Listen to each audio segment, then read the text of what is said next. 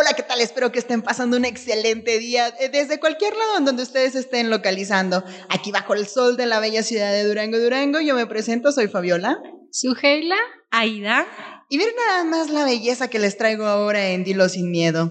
Aquí a través de la maestra Aida Saucedo, vamos a traer frente a ustedes unos sencillos pasos y reglamentaciones para que todo lo que ustedes imaginen que es imposible de llevar a las masas sea totalmente posible. Maestra, ¿qué nos tiene que contar? Hola, ¿cómo están? Yo soy Aida y a mí me gusta comer carne humana. Y yo quiero que ustedes me entiendan, me acepten, me comprendan, pero sobre todo estoy aquí porque quiero volver al canibalismo como algo legal, seguro, gratuito y confiable. Y les voy a platicar cómo a través de ciertos pasos vamos a volver esto imposible imposible. Oye, esta me dio como esta sensación de... de escalofríos. ¿Por qué? ¿Te da miedo? Pues es que es eso. O sea, a mí me gusta comer carne humana. ¿Qué te no? Aparte trajimos a Ida, o sea, a eso, a que nos enseñe cómo, cómo haría. Ajá, sí, porque cuando platiqué con ella me dijo que le gustaba comer carne humana. Está loca, ¿no? Lo, primero que piensas es como de, está loca, pero igual ya nos puedes Mándale al psiquiátrico. compartiendo, ¿Cuáles serían los pasos para que hicieras esto realidad? Ok, empezamos de que el tema del canibalismo es algo imposible. absurdo, imposible. Ridículo. Ridículo lo voy a una palabra, es antinatural, o sea, no va con el ser humano. Y entonces la primera, la primera fase para volver imposible, perdón, posible lo imposible, eh, en, este, eh, en este proceso es primero pasar de lo impensable a lo radical. Es decir, o sea, el comer carne humana pues es impensable. Y si tú le preguntas a alguien, oye, ¿a ti te gusta? Pues, ¿Qué pues pasa? O sea, no. Oye, ¿tú lo haces? Pues tampoco. no, porque de hecho, pues mucha gente se persina aun cuando les dicen que antes de la conquista que había canibalismo o que hay situaciones de cultura. hay personas que lo siguen practicando, ¿no? Pero no lo dicen. No, porque es impensable. Entonces, ¿cómo lo vuelves radical? O sea, radical es en el sentido de que Sí está bien que lo hagas, pero... Como que es una idea loca, pero ya va cambiando un poco la percepción. Exacto, yo les quiero cambiar la percepción. Y entonces hay que cambiar el tema tabú para que ya no sea un tema tabú. Y entonces yo lo que voy a hacer primero es que este fenómeno de comer carne humana, que es como absurdo e impensable, eh, yo necesito que todos lo estudien y lo descubramos. Es decir, voy a empezar a generar conferencias o ahorita los conversatorios o los webinars acerca de nuestros ancestros que practicaban este tipo de ritos, porque al final es un tema de cultura y todos pues provenimos de ahí. Es más, incluso en algunas eh, tribus de África, pues todavía practican el, canibalismo. Bueno, y en la Brasil carne, todavía la carne humana tiene proteínas, ¿no? Me imagino. y tiene nutrientes y te sirve. platicar, hablar acerca de los beneficios. ¿Sabes qué? y luego aparte, pues estaríamos hablando de disminuir los espacios en mausoleos o en cementerios, ¿no? Sí, claro, pues porque aparte, uno de los beneficios. Porque fíjate, tenemos o luego también tenemos que tener como la mente abierta, ¿no? Y también escuchar como estos argumentos o esta evidencia que se va a generar. Pues es que en realidad ampliarías el ciclo de la vida. Y no tenemos, o sea, porque luego tampoco no podemos como emitir una opinión sobre algo que desconocemos o ignoramos. Por eso hay que poner el tema sobre la mesa para discutirlo. Y es lo que estamos nosotros haciendo. O sea, yo les puse el tema y lo primero que me dijeron que estoy loca pero ya estás aceptando hablar de eso. Es decir, ya mi tema impensable ya empieza a hacerse, pues sí, es radical porque pues no lo practicas, se escucha raro, pero ya le están dando Pero tú sí, entonces ya nos, están, nos estás compartiendo. Amiga mía, ya lo estamos empezando a volver aceptable desde que empiezas a identificar beneficios sobre el canibalismo. Sí, sí, sí, Ahora, otra parte importante es que yo no estoy sola. O sea, dentro de eh, mi grupo, yo tengo amigos que también... Eh, practicamos el canibalismo. Entonces, una, una parte importante de esta primera etapa es conformar grupos de presión incluso que ayuden a poder poner este tema en la mesa. Entonces, nosotros tenemos un grupo que se llama Caníbales por el Derecho a, a Decidir. Y, somos un grupo de gente que le gusta comer carne humana y que queremos que se nos reconozca, porque luego nos piensan que estamos locos, que estamos afados, pero pues somos tan normales como ustedes. Y es que si hay caníbales en Durango, ¿no? Entonces, sí, pues, claro, en todas partes. Sí, sí, sí, están entre nosotros. Pues de hecho es como que esto es la, la confusión con las masas, ¿no? Es como irlo transmitiendo, es como ir identificando cuántas personas identifican identifican que sí es aceptable lo que tú piensas y cómo vas identificando más grupos o gente que se vaya uniendo incluso a tus a mi grupo. Sí, sí, sí, al final es mi hambre, mi gusto. Y no tienes por qué intervenir con mis gustos personales.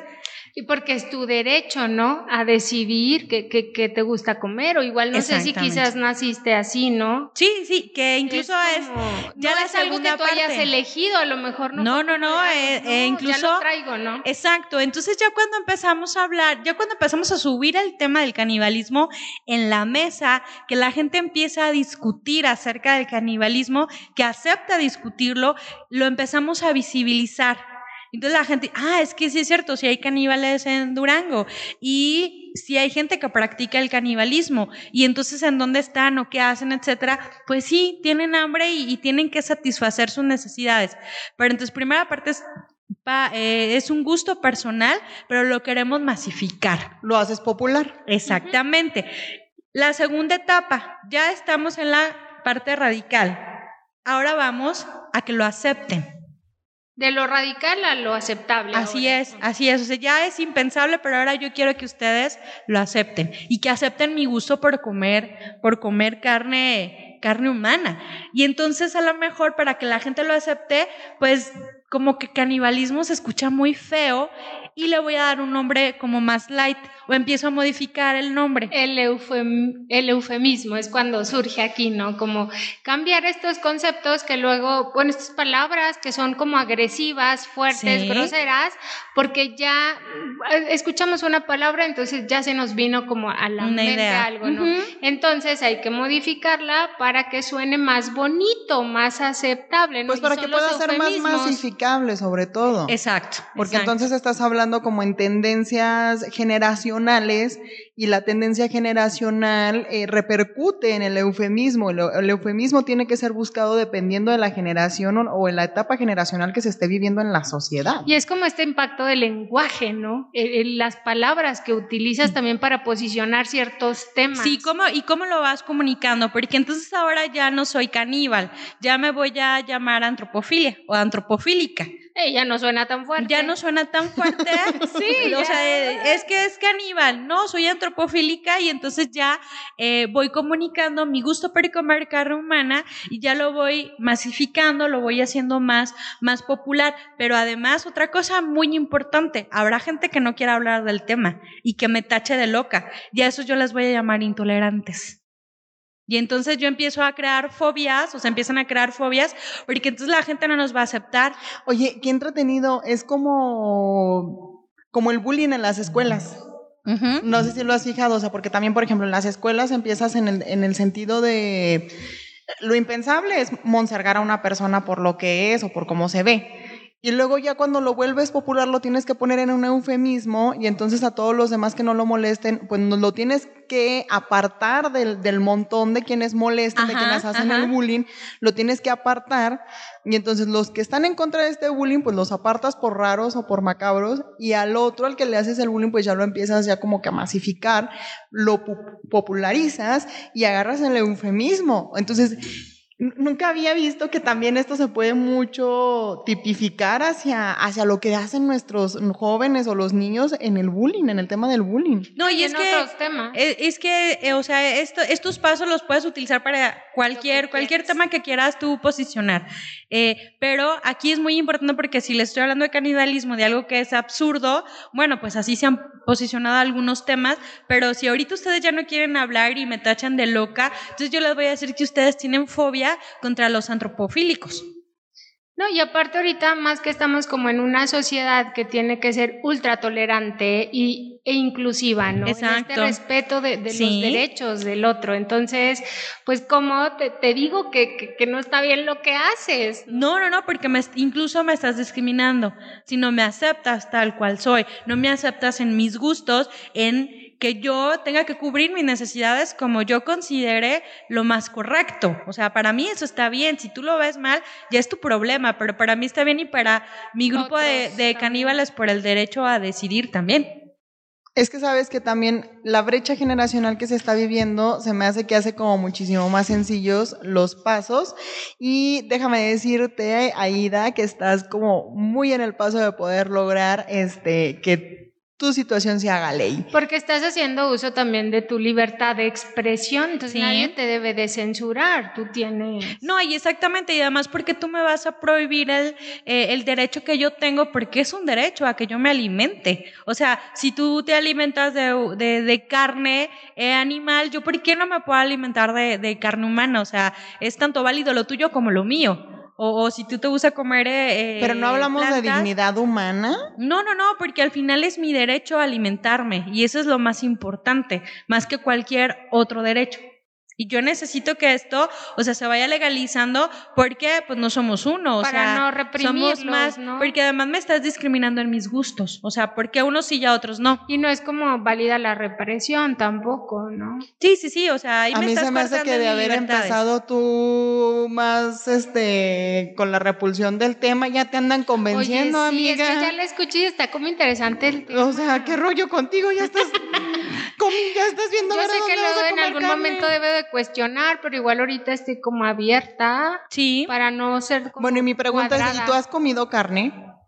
No, pero lo puedo considerar. Digo, no puedo decir que algo está mal si no lo he. No, y además ha habido ¿no? historias en la, eh, o sea, historias en la humanidad, o sea, de gente que la ha consumido, incluso para un tema de, de salvar su vida. O sea, hay ejemplos muy claros como los sobrevivientes de los Andes que tuvieron que comerse a sus compañeros para poder sobrevivir, digo, Sí, sí, no, este, ¿cómo y entonces, o sea, no es un tema de algo que se pueda platicar como en el oscurito o que algo no pase, no, claro, esto pasa, Y esto pasó. sucede, esto pasó y va a pasar, o sea, no es algo que apenas haya ocurrido ahorita, sino es de la historia del, del hombre desde siempre. Entonces, ¿por qué lo estás eh, o por qué en algún momento lo eh, no lo Lo vieron? satanizas, Exactamente. ¿no? Lo ves mal, si es algo sí. muy natural. Y que se está generando como esta evidencia, ¿no? Porque dices, mismos, o sea, investigadores generan como, eh, pues evidencia, no sé, de tribus africanas, de rituales como exóticos donde tenían estas Sí, sí, sí, y prácticas. además pues es mi hambre, mi derecho.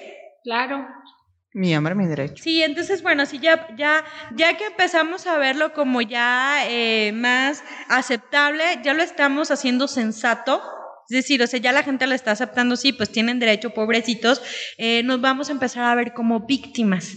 Es decir, o sea, si no me estás tú permitiendo que yo exprese en mi libertad mi deseo de comer carne, pues yo empiezo a exigir que te- tener ciertos eh, derechos, como todo mundo los tiene, como por ejemplo eh, los veganos que tienen también sus establecimientos exclusivos para los veganos, pues yo también quiero establecimientos exclusivos para poder yo comprar carne humana o en los restaurantes que también ofrezcan los menús, porque, o sea, nos están quitando esos espacios que también deberían de ser para, para nosotros. Y entonces, ya que una vez que la sociedad lo acepta, lo necesito popularizar.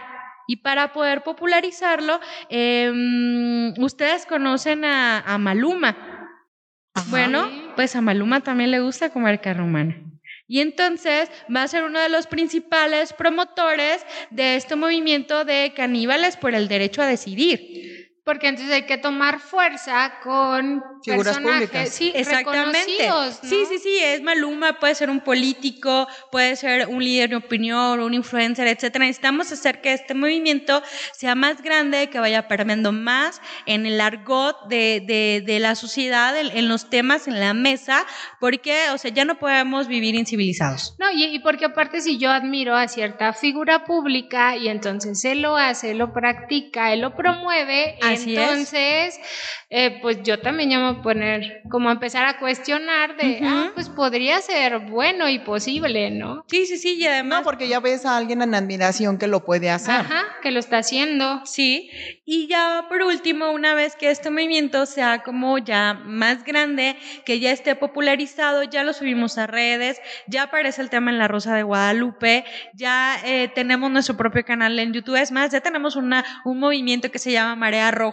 que es a favor de la antropofilia, eh, estamos, genera estamos buscando generar un partido político que lleve nuestra propuesta hacia el Congreso, porque esa es la última parte, o sea, ya después de volverlo popular, hay que volverlo político. Y entonces necesitamos generar políticas públicas que favorezcan nuestro derecho a comer carne humana o que despenalicen eh, si es que está criminalizado.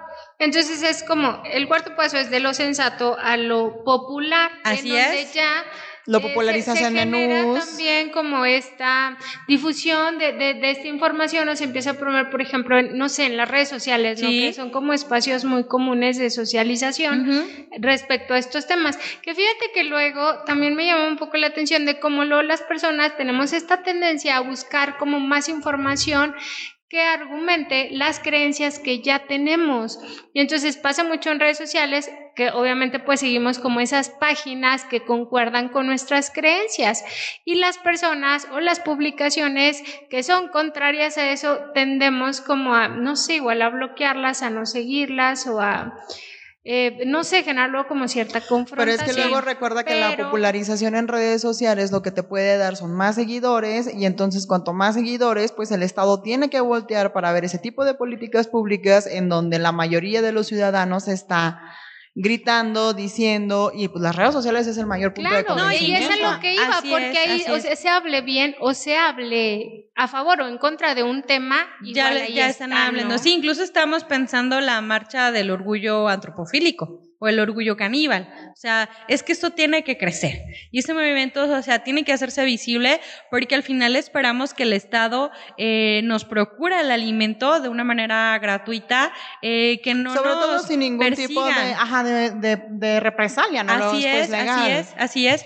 Ok. Entonces, esta es la manera en cómo nosotros vamos a lograr que nuestro movimiento se haga más fuerte y permanezca. Oye, pero lo esto sería también como cambiar las normas, ¿no? O sea, Sí, como algo que ya así lo, lo que tú estás como sí. acostumbrado, entonces de repente viene y, y se, se modifica. Porque de hecho eso es la marcha, ¿no? Para buscar que no tengan ningún tipo de represalia legal por estar buscando su alimento, ¿no? Así es, o sea, lo importante es cambiar la percepción de la gente hacia lo que antes conocíamos como canibalismo y ahora es antropofilia. Y entonces lo que queremos es hacer que este movimiento crezca, pero que no nos satanicen, que, que la gente sea toler- tolerante. Yo me presenté como, como Aida que comía carne porque quiero que me acepten, quiero que me entiendan, pero este, también estamos pensando llegar al Congreso para, para poder tener nuestros diputados y senadores y, y en este eh, antropofílicos. de, de la legislación, ¿no? El poder contar también con un marco jurídico que Así es, proteja, que así es. regule Sí, también sí, sí. como... No, y que nos provea de alimento. Eso es lo Porque importante. Ciudadanos, pues también tienen, pues Tenemos derechos, derecho. ¿no? Sí, sí, sí. Bueno, Pagamos amiga impuestos. Aida, licenciada maestra, pues ojalá, la verdad es que tu propuesta está muy interesante. Gracias. Y yo creo que pues por ahí deberíamos de ir a empezar a probar, ¿no? Estas situaciones a ver si son como lo nuestro. Se ve bastante interesante, pues ojalá y, y si te la legalicen, pero bueno. Oye, pero incluso tiene, tiene sentido, ¿eh? O sea, sí hay como congruencia en este método, como estos pasos a seguir, porque creo que de alguna forma así hemos, eh, no, no sé si han consolidado, si han puesto sobre la mesa diferentes temas que antes eran impensables. ¿Por qué? Porque a lo mejor creo que pues cada tiempo histórico, cada sociedad tiene sus temas tabús, ¿no? Como de Sí. lo que no se hable. Entonces, en ese momento, pues no hay como esa apertura, pero luego hay que, hay que ir generando como las condiciones para poder integrarlo, ¿no? Bueno, pues para toda nuestra audiencia yo creo que es digno hacer varias acotaciones. Primero que nada, la licenciada, bueno, la maestra eh, Aida Saucedo no es caníbal. yo creo que esa es la más importante, no le gusta comer carne humana, esa es la más interesante. Y la segunda acotación también muy importante que hay que hacer es, ah, en este programa no nos consta para nada que eh, Maluma sea caníbal o coma carne humana. Es meramente ejemplar. Era un ejemplo. Eh, bueno, el día de hoy realmente para toda nuestra audiencia a todo este baboseo que escucharon durante casi 20 minutos. Es nada más y nada menos para explicarles un fenómeno súper interesante social y político que se ha venido a dar a los años, desde hace muchísimo tiempo. 1968 más o menos. 70. Fíjate que es un tema con el que yo estoy súper fascinada y es nada más y nada menos que la ventana de Overton. Nada más que cuando tú llegas con la gente y le hablas acerca de la ventana de Overton y este fenómeno social y político, pues la gente luego como que se paniquea. ¿Qué rayos? Sí, qué rayos, porque está como que muy extraño. Y luego aparte está como que muy monótono toda la metodología sobre llevarlo. Pero eh, para explicarles un poco más a la gente, lo que tratamos de hacer en la primera sección del programa es cómo ejemplificar lo que hace la ventana de Overton, pues ahora sí para platicarles un poco, Aida, ¿qué nos puedes decir? ya después de que quitamos el mito, Aida no es caníbal y no nos consta no, que no se crean, todo lo que pusimos era solamente un tema de ejemplo, eh, pero el tema de Overton te da miedo, o sea, cuando lo escuchas sí te da un poco de miedo así de... Yo lo escuché en mis clases de economía, la primera vez que lo escuché fue en clase de economía. Ajá. Este, y sí, la verdad es que sí te queda porque el profe lo, o sea, lo estaba manejando en el tema de cómo puedes pasar las políticas públicas en la administración federal de esta manera con la ventana de Overton, porque en realidad ya cuando lo estaban alegando como que sí me perdí en, en el ejemplo que íbamos a dar y dije, no manches, o sea, lo traemos en el disco desde que somos niños. Sí. O sea, como una idea que tú puedes tener, la masificas la pones bonita ante los oídos de las demás personas y la puedes politizar. Acuérdense que si una mentira la dices muchas veces se convierte en en verdad. En verdad. Y entonces la ventana de Overton te sirve para cambiar las percepciones de la opinión pública de un tema que se considera absurdo, impensable, antimoral o eh, incluso, pues sí, antinatural, eh, o que quieres tú posicionar un tema, cómo vas haciendo o vas cumpliendo con ciertas estrategias para poder, para ponerlo en la opinión pública, que la gente lo acepte, es más, que defienda el tema y que luche y que dé su vida por ello, pero es, pero no es un lavado de cerebro, sino es un tema de cómo vas moviendo y vas este, eh, convenciendo a las masas. Oye, porque es como e, esta ventana por la que, pues así como corre el aire, corren las ideas, así y que es. no todas logran entrar. Entonces, ¿qué hay que hacer?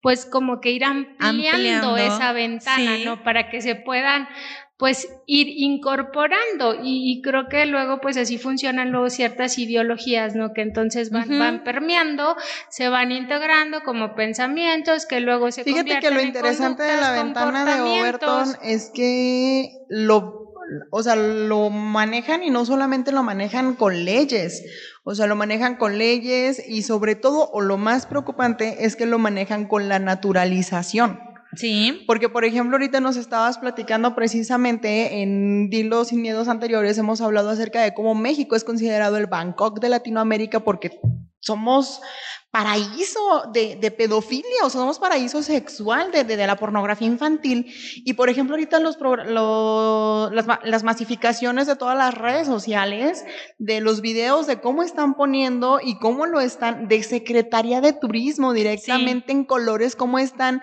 naturalizando el hecho de sexo, alcohol y drogas al máximo, la fiesta, este, pero sobre todo los colores de todo este asunto de, de, de- de- los Bangkoks, ¿no? ¿Saben que algo que, que es peligroso? Porque hay que hablar que la ventana de Overton sí es un instrumento que lo manejamos de manera maquiavélica, puede ser muy peligroso, es que no nos damos cuenta de que nos están cambiando como las percepciones y que están visualizando cosas que antes creíamos impensables o que antes creíamos que no podían pasar y ahora lo vemos cada vez más natural. Lo que estás diciendo del tema de los colores y la cuestión de la pedofilia es bien importante, digo, porque sabemos que al final es, eh, es una enfermedad, pero, eh, o sea, eh, eh, es un, es este, es algo delincuente, o sea, es un delincuente el que quiere eh, abusar. Abusar de un menor de Eh, edad. Es abuso, exactamente, o sea, está haciendo un acto de- de- delictivo. Pero entonces, si empezamos a, a trabajar la metodología de la ventana de Overton, empezamos a humanizar al pedófilo, empezamos a hacerlo víctima, es que actúa así porque así la vida lo trató, porque es parte de su genética y incluso ellos ya generaron los movimientos, digo, yo hablaba de, de los caníbales por el derecho a decidir, pero existe el movimiento a favor de, del, del, pedófilo. Y utilizan los colores con la bandera con un color rosa, un color azul y un color amarillo, colores pastel, para dar como un sentido eh, más, más cute, no sé, como más tierno, eh, y tienen ya los símbolos de los, de, de los boy free o boy love o girl love, o sea, de amamos a los niños. Y, y entonces uno lo empieza a aceptar y dices, bueno, pues a mí no me afecta, no pasa absolutamente nada, pero ellos están ganando esos espacios y ahora lo que quieren es llegar al tema de leyes. Oye, porque estás viendo una charla TED, fíjate que ya eh, salen en estos espacios y eh, bueno, comentaba ahí la, la persona que, que, participa, decía que debemos aceptar que la pedofilia es una preferencia sexual, un pensamiento, un sentimiento, y que de acuerdo a las investigaciones más recientes, la pedofilia es una orientación permanente como lo es la heterosexualidad. Entonces de esa forma pues lo vas normalizando. Luego en ciertos comentarios había uno que me llamó la atención que decía, si los pedosexuales llegamos a tener relaciones con niñas, serán relaciones sanas, de amor y de respeto. Sí. Sí, que, que luego suena o sea, como con muy niñas bonito y muy romántico, no, Pero es que eso es lo que hace precisamente la situación del lenguaje y los eufemismos. O sea, termina convirtiendo en todo humano, en todo a lo generacional. Y fíjate que a mí, bueno, al menos de, de las generaciones lo que me ha frustrado muchísimo es esta situación que ha cargado la brecha de que como todos estábamos mal y como todos éramos como muy inhumanos, pues ahora vamos a ser todos humanos y todos aceptables y cada cabeza es un mundo. Y entonces caímos en la intolerancia total, o sea, de esta intolerancia de seguir el modelo perfecto, tanto físico como mental, como de carrera, como de éxito. Ahora el abrirse al abanico. Te vas al extremo. Exacto, completamente total al extremo, o sea, bueno, pues ahora vamos a aceptar eh, total y completamente a todos, de haber pasado después de una esclavitud de razas, de haber pasado de, holocaustos, de haber pasado de todo lo que ha pasado la humanidad, de todos los genocidios que ha pasado la humanidad, pues ahora es a tratar con pinzas a todos y creo que, que el sentimiento o el, la intención de que nosotros desconozcamos temas como la ventana de Overton o metodologías que realmente son maquiavélicas a nivel Estado para masificar, pues eso nos puede al rato convertir en una parte del problema, ¿no? Porque vas a voltear al cabo de una brecha generacional que es de 15 años, me parece. Sí, sí, sí, Y vas a voltear en la brecha generacional a decir, ah, caray, pues cuando yo tenía casi 30 años eso estaba impensable, ¿no? Y ahora... Y es una realidad. Sí, y, y, que tiene que ver también, pues que es una arma que luego sirve para, para destruir también comunidades o sea, pues de personas, ¿no? Que a lo mejor no es un arma nuclear, pero entonces sí, sí empieza. Y que incluso puede ser hasta más peligrosa. Sí, pero que luego está como, o sea, con este método como más sofisticado, luego difícil de identificar, porque ahorita como con este tema, no sé, es muy escabroso y, y si te sientes luego como de, bueno, eh, ¿qué, tanto hemos sido manipulados, sabes? Y que no hemos logrado identificar. Y ahorita ya no sé, como que lo empiezas a ver a retrospectiva en retrospectiva y como que digo ciertos temas que están ahorita en el debate que antes no estaban. jamás te imaginaste. Y, sabes qué, creo que vivimos como la etapa más peligrosa porque es como la seducción de las inteligencias. Es decir, la como jóvenes, la seducción de las inteligencias. Es que sí pasa, o sea, porque como joven, pero que es una seducción, o sea, te empiezan a como endulzar el oído, es que eso está bonito y te empiezan a convencer y, después de ese convencimiento llegas ya a un tema de lo apropias y luchas por ello. Fíjate que lo que yo me he fijado mucho, pero hacia donde lo masifican, lo masifican hacia las generaciones más pequeñas. Eh, todo lo que es esto como de 11 a... Los preadolescentes. Sí, la preadolescencia. Entonces ellos están como muy buscando su identificación con el mundo, buscando ser aceptados y entonces cuando les meten este tipo de ideas, yo, me topo mucho con mi sobrina cuando llega y me dice, oye, ¿y esto está bien, esto está mal? Y es como, pues es que no es que esté bien, no es que está mal, es que tienes que identificar todo lo que juega en medio de lo que te están diciendo. O sea, no puedes llegar un día y decir, es que esto está bien porque sí, y es que esto está mal porque no, o sea, no. Identifica todo el abanico de lo que está pasando para que puedas conseguir obtener un criterio sobre las situaciones que se está eso, suscitando. Eso es importante. Perdón, es que eh, aquí el tema es que como jóvenes empezamos ya a no tener criterio, ya no nos hacemos críticos de las cosas, ya no emitimos un juicio, o sea, los, nuestros juicios que hacemos van sobre la moda, pero ni siquiera nos detenemos a pensar si es correcto, es incorrecto, si es bueno, está malo, si es natural o no es natural. Funcional o disfuncional. Exacto, y entonces nos dejamos llevar. Porque es precisamente lo que comenta Fabi, ¿no? Estas poblaciones que pues tienden a ser más vulnerables, precisamente también como por toda la exposición de información o desinformación que hay, ¿no? Porque si yo veo adolescentes que defienden como temas así, o sea, que, que de verdad, o sea, ya, ya, lo integras como tanto, también como por un sentido como de pertenecer, ¿no? Como a ciertos grupos. Porque luego también vemos como mucho... Esto, o para no sentirse excluidos, excluidos ándale. Y hemos visto como luego estas luchas también a veces en redes sociales sobre como a los progres versus eh, los retrógradas, ¿no? Entonces pareciera que sí se está perdiendo como lo que es bueno, lo que es, lo que es malo, ¿no? Y ya todo es subjetivo. El tema de la ventana de Overton se ha utilizado, o sea, para muchos temas, pero eh, como lo último que hemos visto o, en, en, cómo se han posicionado, eh, y hay que hablarlo, ¿no? Es el tema del aborto, eh, la legalización de, de la marihuana, eh, el tema de eh, los matrimonios entre personas del mismo sexo, la eutanasia, ya ahorita que platicábamos el tema de, la pedofilia, eh, que quizás unos años atrás eran temas impensables, y que ahorita es, es la lucha que se está dando eh, en el poder, en los medios de comunicación, eh, en las familias, eh, o sea, como en, en, todo nuestro mundo. No sabemos en unos cinco años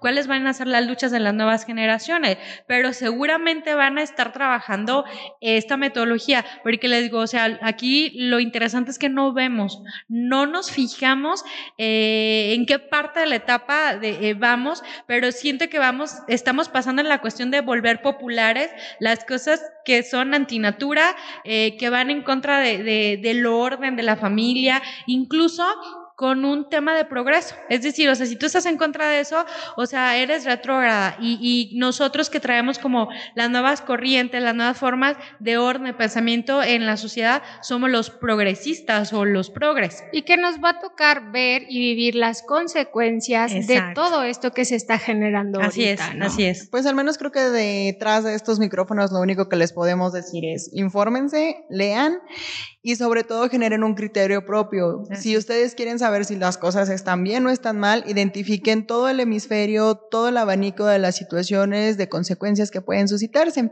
Y de aquí en más, pues bueno, le agradecemos a la licenciada maestra Aida Saucedo. No es caníbal, Maluma tampoco no nos consta. También enviarle un saludo a, a Liliana Chaires y a Isabel Soto. Les, les mandamos un, un abrazo y pues esperamos que nos, nos estén escuchando. Y nos vemos hasta la próxima. Lean bebés desde luz. Bye. Adiós.